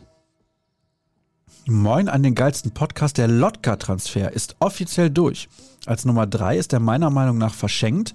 Gerade bei der Entwicklung, die er zuletzt genommen hat. Über kurz oder lang wird er doch die Nummer zwei sein. Wie seht ihr das? Grüße von einem Sauerländer Jung. Wir grüßen natürlich zurück. Ja, es wurde jetzt mit Alexander Meyer aus Regensburg eine Nummer zwei offiziell verpflichtet. Schwer zu beurteilen, wie gut er wirklich ist. Ja, relativ spät als äh, Fußballprofi überhaupt geworden. Dann jetzt ähm, bislang nur in Anführungsstrichen zweite Liga gespielt, hat noch keinen einzigen Bundesliga-Einsatz. Und das ist dann wieder dieser Punkt, den ich dann auch vorhin bei den Neunern angesprochen habe. Jetzt geht man mal davon aus, Gregor Kobel verletzt sich und Gregor Kobel fällt zwei Monate aus. Und das sind die zwei Monate, wo du auch dreimal Champions League spielst, wo du im Pokal spielst, Bundesliga. Und dann spielst du mit einem kompletten Neuling. Das würdest du aber auch im Fall von Lotka tun. Also es ist natürlich schwierig, auch jemanden hinter einem Gregor Kobel äh, zu bekommen, der sagt, ich setze mich auf die Bank. Das ist für mich vollkommen okay, weil jeder weiß natürlich, Gregor Kobel ist die ganz klare Nummer eins, da wird nicht dran gerüttelt. Und trotzdem bringt die Nummer zwei so viel Qualität mit, dass sie eins zu eins Kobel ersetzen kann. Das ist halt quasi unmöglich. Ich glaube, äh, es gibt kaum einen Verein auf der Welt, der das äh, Problem irgendwie gelöst hat. Trotzdem bin ich ehrlich, war ich überrascht, dass man ähm, sich dann in der zweiten Liga bedient hat und nicht irgendwie noch einen gestandenen Erstligatorhüter gefunden hat, ähm, der vielleicht im, im Alter schon ein bisschen weiter fortgeschritten ist, aber jetzt nochmal sagt, ich setze mich zwei Jahre hinter Kobel auf die Bank. ich hatte, warum auch immer, relativ zügig äh, Ginkiewicz im Kopf. Weiß nicht, ob das am Ende funktioniert hätte, ob der überhaupt gepasst hätte, ob das auch qualitativ überhaupt sinnvoll gewesen wäre, aber irgendwie war er für mich immer so eine Idee. Ähm, ja, jetzt ist Alexander Meyer erstmal als Nummer zwei. Marcel Lotka muss man natürlich auch sagen, als man mit denen in die Verhandlungen gegangen ist, da war vom Bundesliga bei dem überhaupt noch nicht die Rede. Da hat er in der zweiten Mannschaft gespielt, war, glaube ich, fünfter Torwart im, im, im Profikader, hat also ein bisschen mittrainiert. Da war noch nicht abzusehen, dass der da oben äh, Luft schnuppern würde. Jetzt hat sich die Gemengelage ein bisschen verändert. Ähm, nur, das sind halt auch die Sachen, wie du gerade gesagt hast, so ein Tom Rote, den kann man da reinwerfen, der funktioniert direkt, kann aber auch schief gehen. Erstmal finde ich, dass man jetzt auf dieser Position gut bestückt ist, dass man auch in der U23 gut bestückt ist, auch mit Luca Umbehauen noch dazu. Und die drei jetzt einen guten Zweikampf um die zwei haben eigentlich. Hm, die drei führen einen guten Zweikampf. Auf ja. jeden Fall, das denke ich auch. Ja, macht nichts. War schon ein Schritt weiter. Nein, ich muss natürlich hier ein bisschen klug schauen. Ja, ist vollkommen logisch. okay. Jedes Mal. Gut. Fluktuation ist im Moment relativ groß. Ja, das ist richtig. Ein paar Abgänge werden auch noch erwartet, schreibt Gabriel. Was wäre eine gute Kadergröße? Ja, gute Kadergröße ist für mich immer so muss schon noch so auf deine 28 Spieler kommen. Ja, wenn man überlegt, dass der ein oder andere regelmäßig verletzt ist, man einige Junge Absolut. auch dabei hat, denke ich auch. Machen wir weiter mit der nächsten Frage. Mit jetzt sieben Zugängen. Özcan, Süle, Schlotterbeck, Meyer, Brav. Jaden Brav wurde auch noch verpflichtet. Brav, Brav, Brav. Jaden Brav aus den Niederlanden, ist kein Engländer, auch wenn er aus England verpflichtet wurde. Lotka und Adeyemi, zu wie viel Prozent ist die Transferplanung abgeschlossen und wann werden wir den nächsten Weltfußballer Nico Schulz los? Ich habe gelernt, dass ich oder dass man sich in diesem Podcast mit Prozentangaben zurückhalten sollte. Das fällt einem relativ schnell wieder auf die Füße. Ja, auf gar keinen Fall. Jetzt zum Glück nicht in meinem Fall, aber ähm, wirklich schwierig. Also ich glaube schon, dass man noch so zwei, drei, drei Baustellen hat. Mhm. Drei Baustellen hat, wo man ähm, zwei Baustellen auf jeden Fall hat, wo man gerne noch aktiv werden möchte. Und linke Seite, Stoßstürmer und dann gegebenenfalls Innenverteidigung. Ja. ja. Da noch vielleicht ein Backup. Ähm, und ja, auf der abgebenden Seite muss halt erstmal relativ viel passieren, damit überhaupt auf der aufnehmenden noch was funktioniert. Du hast jetzt natürlich sieben Spieler geholt, hast natürlich auch schon ein paar, die den Verein verlassen haben, aber ähm, die meisten davon ja ablösefrei. Ähm, das heißt, du musst jetzt irgendwie versuchen, Einnahmen zu generieren. Man muss aber auch sagen, wir haben zwei Wochen nach Saisonschluss. Also der, der Transfermarkt ist noch ganz schön lange geöffnet. Meist, das kennen wir ja aus den ganzen anderen Transferperioden, tut sich das meiste am Ende. Und ähm, ja, wenn Sebastian Kehl die Schlagzahl beibehält, dann äh, wird sich noch einiges tun. Hier wird über Philipp Kostic diskutiert unter den Hörern keine Option für Borussia Dortmund. Wie fandet ihr eigentlich die Pokalauslosung mit Kevin Großkreuz? Auf die Frage, wie er die Auslosung fand, kam die Antwort, bis auf eine Kugel war alles okay. Derby-Fieber, sage ich nur. Aber das Los 1860, schreibt John, hat er schlecht gezogen, schwerer Auftakt, aber Historie. Ja, schwerer Auftakt, ne? Also Drittligist, ne? Also, ja, am Ende des Tages ein Drittligist. Ein, ist ein großer Name, aber ist ein Drittligist. Und wenn du für dich selbst beanspruchst, äh, um die deutsche Meisterschaft zu spielen, ähm, äh, die Champions League auch einigermaßen gut überstehen willst und im Pokal weit kommen möchtest, dann musst du halt leider auch in der ersten Runde 1860 München schlagen. Ähm, ich finde das ein vollkommen interessantes Los für eine erste Runde. Also lieber als irgendwie so ein Landesligist, wo du dich, ähm, oder ein Oberligist, wo du dich da dann bis auf die Knochen blamieren könntest. Ist doch, ist doch in Ordnung. Die Auslosung an sich, die, die kann ich ehrlich gesagt nicht beurteilen. Da war ich auf dem Rückweg von Berlin. Habe ich auch nicht geguckt. Ich weiß gar nicht. Florian Gröger hatte ich eine Live-Schalte zu, der hat mir immer wieder berichtet, was drüber passiert. nachdenken, was da, was kann, da los war. Was ich glaube, ich, glaub, ich kann dir kaum andere Begegnungen auch sagen. Victoria Berlin gegen Köln, äh, gegen Bochum, glaube ich. Sonst, mhm. pff, also Dortmund gegen 1860, so viel können wir sagen. Das können wir sagen. Und Erstes ich Spiel von denke, ich fahre hin, wenn sie nicht in die Arena ausweichen. Ich glaube nicht, dass sie in die Arena ausweichen, oder? Meinst du? Im Stadion an der Grünwalder Straße bin ich noch nicht gewesen. Du auch nicht? Ich auch nicht, nee. Oder warte mal, habe ich da nicht mal. Ich glaube, ich habe eine Zeit lang äh, in München mal gelebt, Also du glaubst das? Also du, du hast, glaube ich, eine Zeit lang in München gelebt, Nein, hast du gerade ich, gesagt? habe, ich bin am überlegen, ob ich schon im Stadion war oder ob ich nur davor war. Aber ich glaube, ich habe mir irgendwie die Amateure mal angeguckt, Bayern. Die haben damals noch noch gespielt. Spielen da immer noch? Nein, spielen da wieder? Haben da. Bin mir nicht sicher. Ich meine, ich war schon mal drin. Ich bin mir aber nicht sicher. Das kann doch nicht dein Ernst sein, dass du das nicht weißt. Ja, ich bin ja hier wie nicht Stadien ich bist du habe- denn gewesen? habe ja In keine 250 das- Groundhopping-App wie du. Ich merke mir das. ja, genau. Die Sache ist, ich habe die App und merke mir das. Ja, ich merke es mir anscheinend auch nicht. Ich Was ist denn da los bei dir? Vielleicht war ich ja dann dieses Jahr hin. Ja. Dann hast du den Ground auf jeden Dann Fall. habe ich ihn auf jeden Fall. 1860, liebe Verantwortlichen, bitte weicht nicht in die Arena aus. Ihr könnt ins Olympiastadion ausweichen. Das Das fände ich spektakulär. Den Ground habe ich auch noch nicht. Hast du den? Ja? Äh, Münchner Olympiastadion war ich Äh, nicht. Unterhaching? Nein. Mhm, Okay. Allianz Arena? Ja. Okay. Aber mit 1860 sogar. Bist du sicher oder möchtest du in deiner nicht vorhandenen App nochmal das war noch eine Zweitligasaison von Oh. 1860. Alles klar. So, Pokalauslosung. Hm. Auf dem Platz war Kehl stets ein Lautsprecher, auch ein Vorbild für die Mannschaft, fragt hier ein Hörer aus den USA, der uns grüßt. Den grüßen wir auch sehr, sehr gerne zurück. Ob er ein Vorbild ist für die Mannschaft? Ja, durch seine Art, Also nach wie wie er vor. auf dem das- Platz war. Absolut. Also war noch ein, ein Kämpfer durch und durch, hat immer bis zur letzten Sekunde alles gegeben für den Verein. Und ich glaube, der wird dem einen oder anderen auch mal ein Wörtchen mitgeben, wenn er da was vermisst. Wann startet das Trainingslager in Bad Ragaz? Gibt es Faninfos dazu, wo man für die Testspiele Tickets buchen kann? Es soll. Jetzt muss ich kurz überlegen, nicht, dass ich ja was durcheinander bringe. Ich glaube am. Hast du, hast du einen Kalender hier? Das ist ein Freitag. Ja. Ich glaube, der 27. Bis zum 27. Und dann spielen sie an dem 29. Juli bis 1. August Pokal. Ist das nicht so? Zeig mal einen Kalender. Äh, nö. Zeig Äh, jetzt mal einen muss- Kalender. Muss Ah, jetzt mal gucken, wo der ist. Hier. Müssen wir mal ein bisschen durchscrollen. Das ist der Juni. Und da kommt der Juli schon. da kommt der Juli. Also hier, 29. Juli bis 1. August ist das DFB-Pokalwochenende. Ja, genau. Und der Woche davor, 15. bis 23. ist, glaube ich, geplant. Okay, verstehe. Meine Güte, also das Da haben viele Leute Geburtstag bei mir, ne? die ich kenne. drei Stück. Grüße gehen raus an Michaela Reinhold, Karina Nigro und Margarete Schenik. Ja, ist schwierig, ne, mit diesem Namen. Schenik. Jeschnik.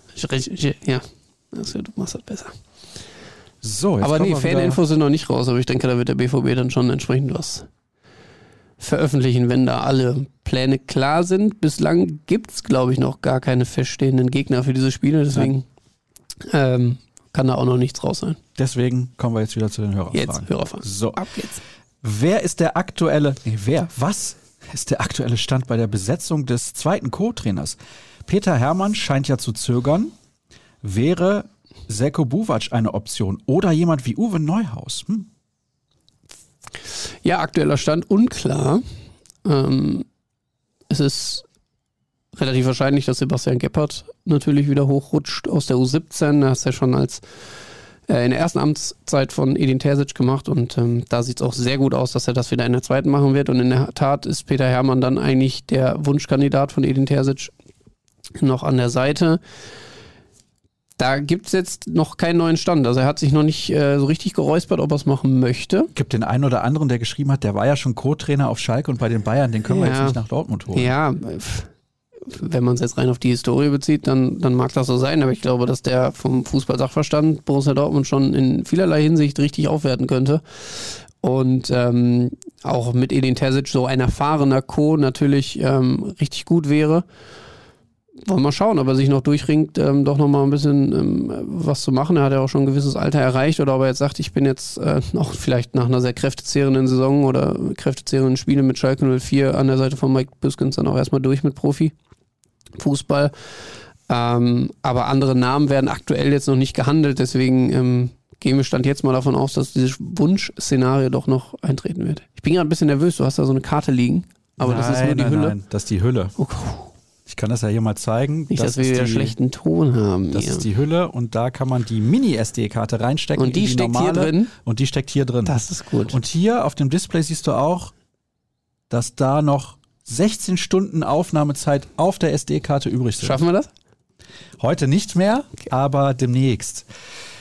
Wird RB Leipzig den BVB auf Dauerplatz 2 in der Bundesliga wegnehmen? fragt Andreas und der nächste Hörer antwortet mit Nein und deswegen können wir auch direkt weitergehen. Ja, es ist Finde aber auch genau richtig so. Finde ich- super. Da kommt meine Lieblingsfrage, glaube ich.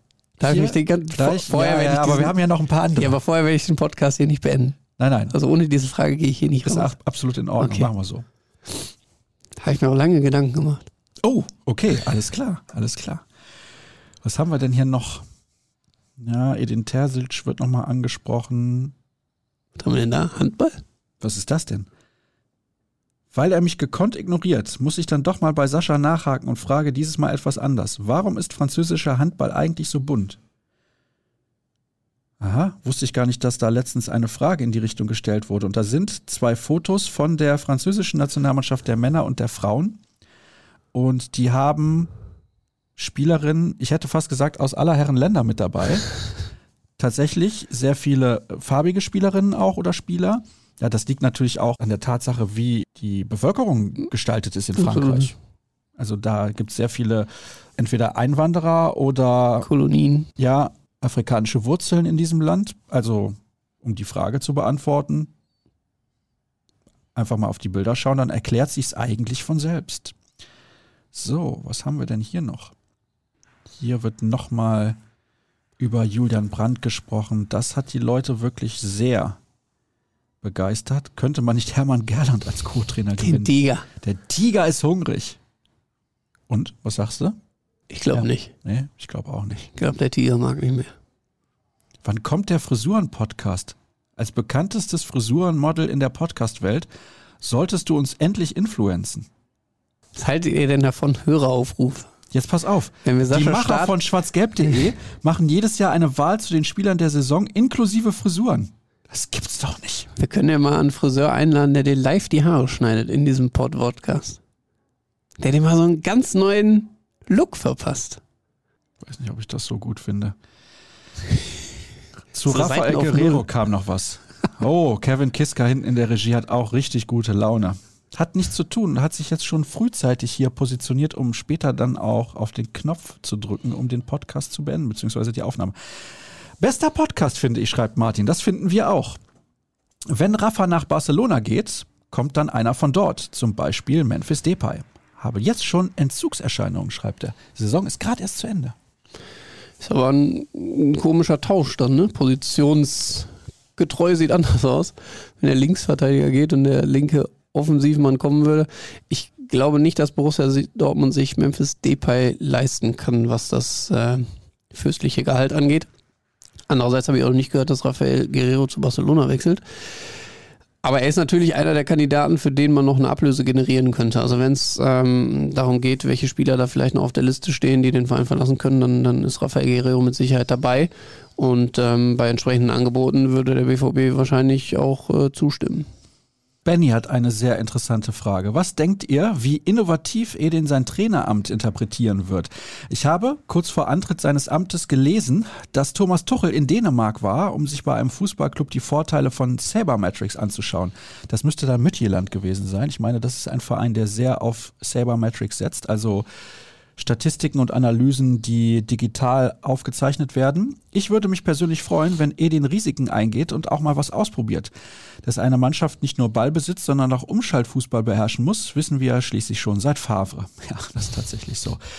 Ja, dann erzähl doch mal was dazu. Sabermetrics, das ist der Begriff dafür und ich finde das nicht schlecht. Das wird übrigens im US-Sport bis zum Verrecken genutzt. Das muss man wirklich so sagen. Aber diese Sportarten geben statistisch auch viel mehr her als der Fußball. Wobei sich das in den letzten Jahren ja ganz gut entwickelt hat. Soll Edin Terzic da mal mehr ins Risiko gehen? Ja, obwohl es ist ja sowieso auch jetzt schon, im, auch im, in der, in der Fußball-Bundesliga alles datenbasiert, was, was da entschieden wird. Ähm, wie trainiert ein Spieler an, an Tag XY, wird ja nur daran festgemacht, wie waren die Werte am Tag zuvor. Also was ähm, spielt er ja schon mit rein. Äh, Ich kenne jetzt tatsächlich diesen Begriff nicht, wenn ich ehrlich bin. Also äh, wie, wie, wie, viel, wie, viel, wie viel Mehrwert bietet mir das? Also welche, welche Daten werden da getrackt? Versuche ich mal so ein bisschen abzuholen. Boah, das geht um, ich glaube, auch Laufwege, Ja, aber das haben die ja alles. Also das, das, das, und all so ein Kram. das, die tragen ja nicht alle um ja, man muss aber dazu sagen, wenn ich das richtig verstanden habe, ist der Verein, um den es damals ging, oder es muss eigentlich dieser Verein sein, ist Mütjeland. Ich meine, die arbeiten auch mit irgendeinem Premier League Club zusammen, keinem der ganz großen. Ah, Müsste ich jetzt nochmal nachschauen. Ich meine, es gab auch damals einen sehr interessanten Artikel bei den Kollegen der Elf Freunde, die darüber geschrieben haben. Und die stellen die Spieler auf nach Daten und die kaufen auch nach Daten ein. Also das ist extrem ausgeklügelt. Und ich meine, bei dem englischen Verein ist der Besitzer jemand, der eine Wettfirma hat, also sowas wie C-Win oder Ipico oder Bet364. so, diese Firmen, da hat er auch eine, meine ich, und deswegen hat er so eine riesen Datenbank und so weiter und so fort und ist aber auch im Fußballbusiness irgendwie drin. Sabermetrics, so heißt's. Okay.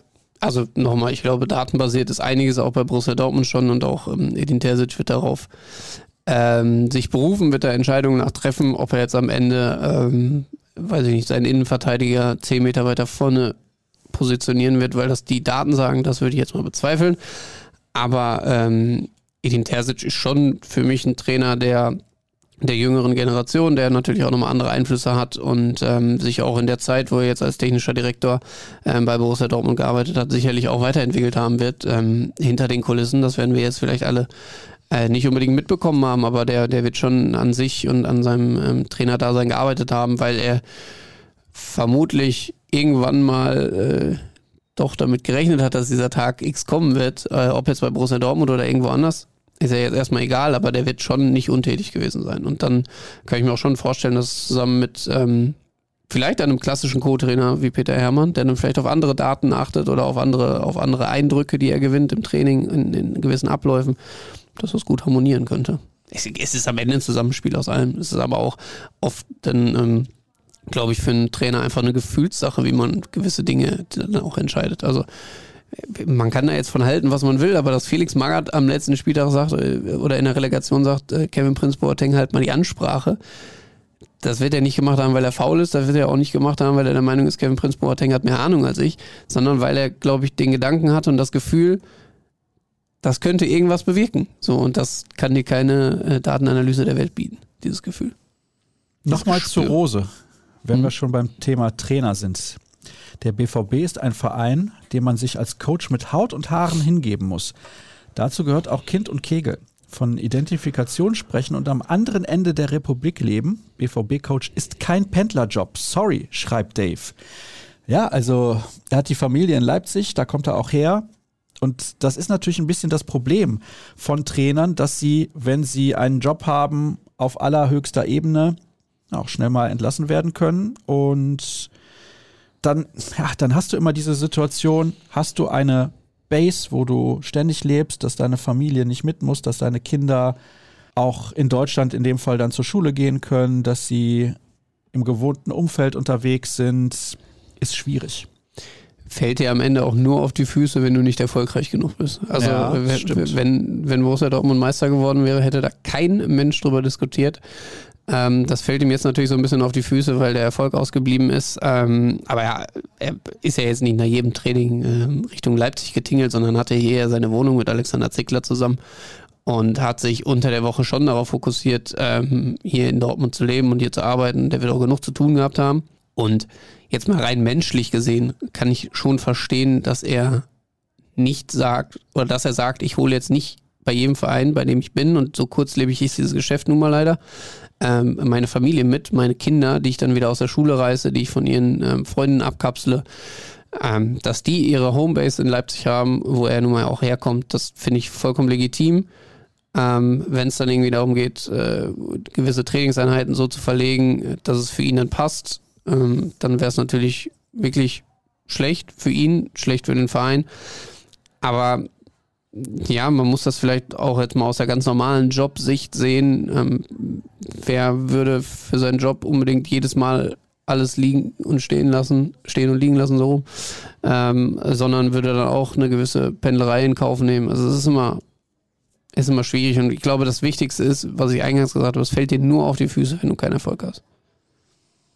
Jetzt kommt eine etwas längere Frage. Grüße an den besten Podcast und danke für diese tiefgründige Podcast-Saison. Das machen wir natürlich sehr gerne. Ich habe eine etwas längere generelle Frage zum medialen Umgang mit Twitter und Co. Aktuell gibt es die ein oder andere Empörung auf Twitter und Co. zu Brands offensichtlich nicht komplett ernstzunehmenden Aussagen bei Kicker Meets the Zone, die sogar dazu führten, dass sich Brandt selbst entschuldigte. Das geht mir etwas zu weit. Die Empörung, die früher in der Kneipe blieb, wird schnell zu Schlagzeilen gemacht, selbst wenn es sich nur um ein paar Meckerer auf einer nicht repräsentativen Plattform handelt. Plötzlich ist in Artikeln von Kritik der BVB-Fans die Rede, mehr Druck für Trainer und Spieler, Medien wie die Ruhrnachrichten und der Kicker sind zum Glück nicht so sehr an Clickbait orientiert, aber wie seht ihr die Thematik und wie schafft ihr die Balance zwischen der hohen Nachfrage an BVB-News und dem gleichzeitigen Anspruch auf Relevanz und Qualität Wert zu legen. Das war lang, aber sicherlich nicht uninteressant. Das ist der schwierigste Spagat, den wir uns äh, mittlerweile täglich ausgesetzt äh, fühlen. Natürlich, da ploppt jederzeit irgendwo was auf und wenn in, keine Ahnung, äh, Angola plötzlich wieder jemand ein Gerücht über Erling Haaland gestreut hat, dann wird das auf allen Kanälen geretweetet, dann, dann wird das geteilt, überall ploppt das auf und jeder beschäftigt sich damit und dann ähm, wird oftmals natürlich auch die Quelle nicht hinterfragt und ähm, zumindest bei normalen Twitter-Usern und, und wir sind dann eben an der Stelle, wo wir sagen müssen, jo, jetzt müssen wir mal nachschauen, wer ist denn dieser Mensch aus Angola, der das da einfach so rausgehauen hat? Ist das ein Freund der Familie? Ist das irgendjemand, der einfach ein Gerücht streut oder sonst was? Ist es ein ernstzunehmender Journalist? Das wird dann vielleicht manchmal in gewissen Transferthemen etwas hinterherhängen, in Anführungsstrichen hinterherhängen, weil wir sind dann eine Stunde später drauf erst oder auch zwei, hängt dann oft aber auch damit zusammen, dass wir dann das Ding bis zu Ende recherchieren, bis wir auch zu 100% sagen können, jo, die Quelle stimmt, da ist was dran oder da ist eben auch da nichts dran, sodass wir es dann dementieren können. Das muss man natürlich auch im Unterschied zu, zu gewissen anderen Medien sehen, die, die auch keine, keine Abo-Modelle haben, sondern darauf, äh, wie der, wie der ähm, Hörer es ja auch gesagt hat, die dann auf, auf Clickbait oder auf äh, Werbeeinnahmen ähm, basieren. Die haben dann ein bisschen anderes Vorgehen und ähm, wir sind dann eben in der Pflicht, das, das Ganze durch äh, zu recherchieren und zwar sauber. Und ähm, ja, aber es lässt einen natürlich nie los, dieses Thema. Ne? Also das, das habe ich jetzt auch am Wochenende auf diesem Geburtstag eben mit einer, äh, äh, mit einer Freundin diskutiert, die äh, ich jetzt das erste Mal gesehen habe, seitdem ich eigentlich in diesem Beruf hier bin, die dann auch gesagt hat, du hast doch eigentlich nie Feierabend oder ihr habt doch eigentlich nie Feierabend. Und das ist genau das, ähm, was, der, was der Kollege gerade schrieb. Oder hm, früher wurde das irgendwo im kleinen Kreis diskutiert oder in der Kneipe oder sonst irgendwo unter Freunden. Und jetzt wird es immer in der großen, weiten Welt diskutiert. Und du musst immer gucken, hat das eine gewisse Relevanz? Ist das absoluter Nonsens? Ja, und ähm, dann schaust du halt auch abends um, um 23 Uhr nochmal drauf und denkst dir jetzt so, pff, ist, ist das jetzt was? Müssen wir da jetzt noch aktiv werden? Passt da auch irgendwie noch äh, eine Nacht zwischen und du fängst morgen damit an? Ähm, wie kannst du zu dieser Zeit deine Quellen auch noch erreichen? Wen kannst du damit auf den Nerv gehen vielleicht auch unter Umständen? Also das ist eine schwierige Gemengelage, wo aber der Journalismus natürlich generell ähm, so seine Probleme mit hat. Jetzt nicht nur explizit im Sportbereich, das zieht sich ja durch alle Ressorts quasi durch, ob es ähm, der Lokalbereich ist, Politik, Wirtschaft, was auch immer. Also wird ja überall gestreut ohne Ende. Ähm, rund um Borussia Dortmund natürlich vielleicht nochmal ein bisschen extremer als woanders. Ähm, ich glaube, wenn du in, in Freiburg arbeitest, ist es vielleicht ein bisschen ruhiger als, als hier in Dortmund. Aber ja, ähm, wir haben immer noch Spaß dran, das ganze Ding dann sauber durchzuziehen und ähm, versuchen das natürlich auch tagtäglich. Das ist ein ganz, ganz schwieriges Thema, wie ich finde. Da könnten wir auch eine Sondersendung Da ganz eine Sondersendung, absolut. Ja, also auf der einen Seite hat man natürlich eine Pflicht, über Dinge zu berichten, auf der anderen Seite muss man sich überlegen, ob man das tun will. Aber du hast ja auch eben direkt auf Lukaku geklickt bei den Trends, weil es dich interessiert hat. Und zack, ja, hast du nachgeschaut. Aber weil wir jetzt natürlich auch in einem Sportpodcast sind und Lukaku jetzt natürlich äh, perfekt zu Bayern passte, das war ich klicke jetzt nicht auf Sex oder Sylt. ja. Ja, komisch, dass das bei dir trendet. Ja, gut, das liegt ja nicht an mir, was trendet. Das liegt Aber das ja ist an Trends für dich. Ja, das, das ist an deinem das werde ich jetzt hier Nutzungsverhalten wegtrennen. Bitte. Wermelskirchen trendet auch. Stranger Things. Interessant. Bist du so ein Serien-Nerd? Nee, eigentlich gar nicht. Okay. Von daher für Lassen mich wir nicht das mal zu so erklären. Wir haben aber noch zwei fantastische Fragen, Ja. die wir mit reinnehmen. Ja. Quizfrage für Experten kommt von Hoshi. Da war ich sechs. Wer wurde beim Weltpokal 1997 zum Spieler des Turniers gewählt und was bekam er als Prämie? Der Sieger bekommt von Sascha ein Tutorial mit Föhn und Kamm, wie man optimal seine Haare legen kann. Dann verliere ich freiwillig. Für alle wie mich mit Glatze, ein schönes Gesicht braucht Platz. Das finde ich wirklich überragend. Ich föhne nicht, das kann ich nur nochmal erklären. Ich föhne nicht. Lufttrockner. So, jetzt pass auf. Aber kannst du denn die Frage beantworten? Also ich kann es nicht, um das abzukürzen. Ich war sechs Jahre alt, ich habe keine Ahnung. Also, es wurde ja gespielt gegen Cruzeiro Belo Horizonte. Damals den Sieger der Copa, Copa Libertadores. Genau. Ah, Das ist wirklich mies, weil ich hab's gesehen, es war ein Spiel, was in Deutschland, glaube ich, keine Ahnung, um 11 oder 13 Uhr übertragen wurde aufgrund der Zeitverschiebung. Ich war im Kindergarten, wie gesagt, war gerade in der Schule, mit sechs Mal in der Schule. Boah, das ist wirklich eine schwierige Frage. Ich könnte gefühlt wahrscheinlich jeden Spieler nennen, der auf dem Platz stand. Ich weiß auch nicht, wer das Tor geschossen hat. Zorg, Chapuisat, herrlich. Einer von denen, glaube ich, sagt mir mein Gefühl. Ich weiß es nicht. Ich sage Michael Zorg. Wir werden es dann in der nächsten Folge auflösen. Ich sag Stefan Schapisa. Lieber Hoshi, bitte schreibe nächste Woche unter die Hörerfragen, beziehungsweise unter den Aufruf zu den Hörerfragen, wer der Spieler des Spiels war und, also des Turniers steht hier sogar, und was er als Prämie bekam. Ich denke, eine Mitropa Kaffeemaschine. Es ist lustig, ich habe Kaffeebohnen im Kopf gehabt, weiß nicht Ah, warum, okay. aber So, und jetzt kommen wir zur Frage von Jonas. ja, die finde ich gut. Ja, Jonas, das ist die beste Frage, die ich in diesem Podcast je habe. gut.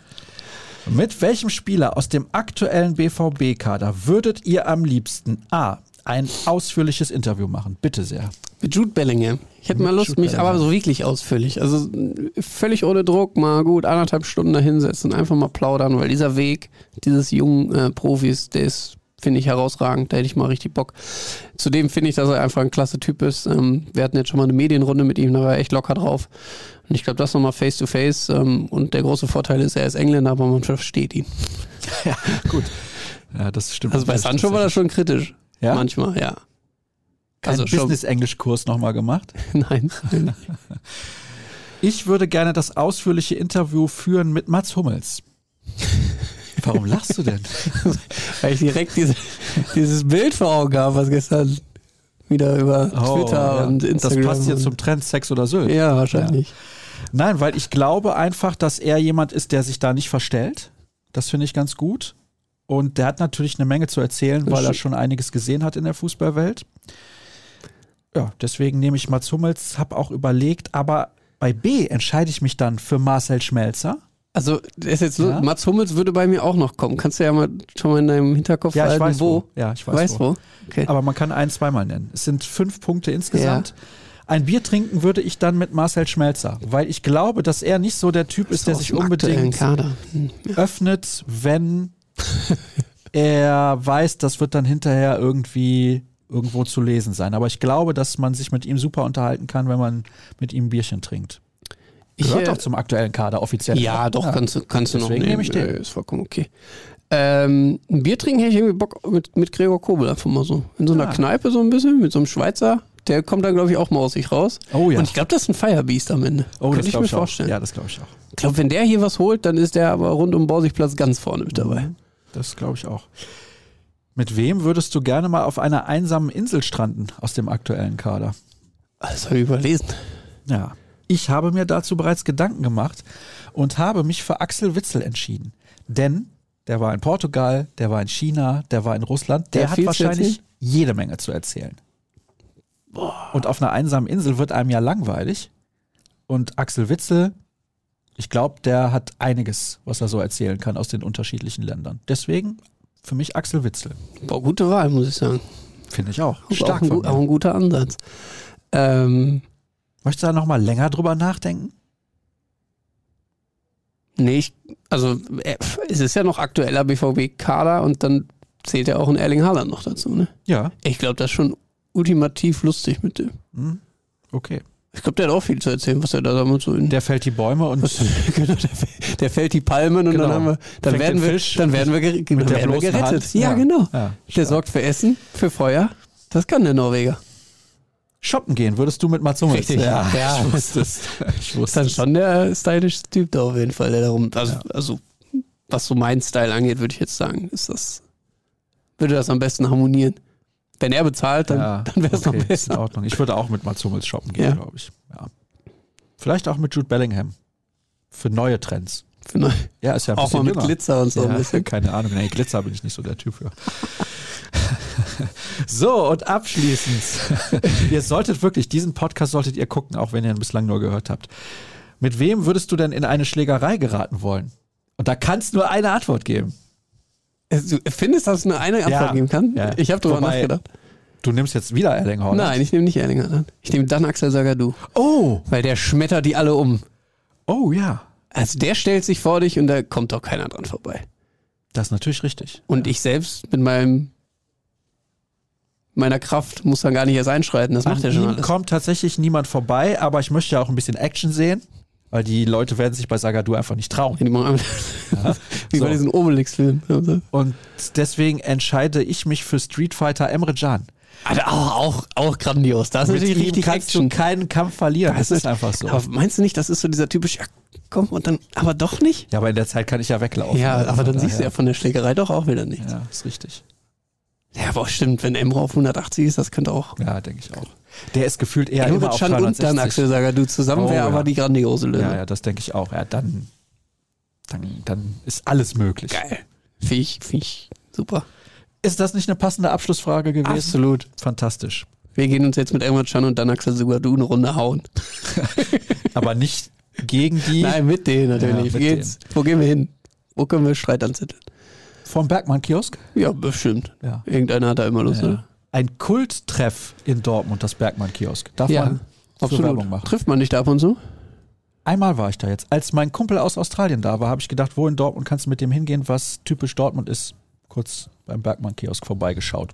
Aber noch netter ist das eigentlich bei denen an der Brauerei. Ja, das glaube ich dir. war ich noch nicht. War ich noch nicht. Darf ich eigentlich Werbung machen für rollusbuch.de? Du, Du wartest drauf, Ich bin ne, hier oder? nicht der Host. Ja, ja, habe ich jetzt gemacht. rollusbuch.de. Ich verlege ein Buch ab morgen zu bestellen. Ab morgen kriege ich ein äh, Exemplar. Ja, für 17 Euro. Hey, du nimmst uns Nein. hier auch raus. Ich guck mal, was sich da machen lässt. Ja, aber jetzt dann sag auch, sag auch wenigstens, worum es da geht. Du kennst Rolf Fuhrmann, den ehemaligen Ja, ich kenne den, aber vielleicht, die Autobiografie vielleicht von ja Rollo. nicht. Ja, siehst du? Erzählt Aber- ein bisschen was und es ich finde, es ist gut zu lesen. Hat Spaß gemacht, da durchzulesen. Ja, doch. Jetzt fehlen mir ein bisschen die Worte. Ich bin ein bisschen ergriffen, dass du auch ein Buch auch unbedingt haben willst. Ja, absolut, von dir. in deinen Ja. Augen, Ich wie sehr du mich. dich drauf freust. Ich gebe dir gleich meine Adresse, dann kannst du es dahin schicken. Ja, genau, wir sehen uns ja das ist monatelang erstmal nicht. Du hattest vorher sehr viel Bock auf den Podcast. ja, ich habe auch immer, ich könnte noch zwei Ja? Stunden. Ja. Ich könnte noch, Aber aber nach 90 Minuten muss Nein. auch mal Schluss Ja, sein. absolut. Nicht künstlich in die Länge komm, wir ziehen. können hier einen perfekten Abpfiff machen. Ist So. ja nicht Sex oder Sylt. Eine Stunde 30 könnten wir genau hinkriegen, wenn du mir jetzt noch sagst, was du jetzt die nächsten Wochen ohne Fußball machst. Handball. ich fliege am Wochenende nach Budapest zum Champions League Final Four der Frauen. Ah, okay. Dann fliege ich ein Wochenendchen nach Rom. Und dann ist nochmal Champions League Final Four der Männer. Und dann ist Urlaub. Und jetzt haben wir noch Und dann Minute. ist Urlaub. Ja, und dann ist richtig Urlaub. dann ist zwei Wochen Urlaub. Habe ich letzte Woche mit Dirk schon drüber gesprochen. Wohin fährst du in Urlaub dieses Jahr? Ja, da wir ähm, relativ frisch noch Nachwuchs haben, die kurze ist ja erst acht Wochen alt, fliegen wir noch nicht, sondern wir fahren für eine Woche nach Holland. Ah ja. Wohin genau? Nach Nordwijk. Nach Okay. Nordwijk und nach Egmont an See. Weil wir nicht. haben so kurzfristig gebucht, dass man keine Woche mehr komplett irgendwo gekriegt hat und jetzt splitten wir das einfach auf, sind vier Tage da, drei Tage da. Wenn's Wetter hält, super.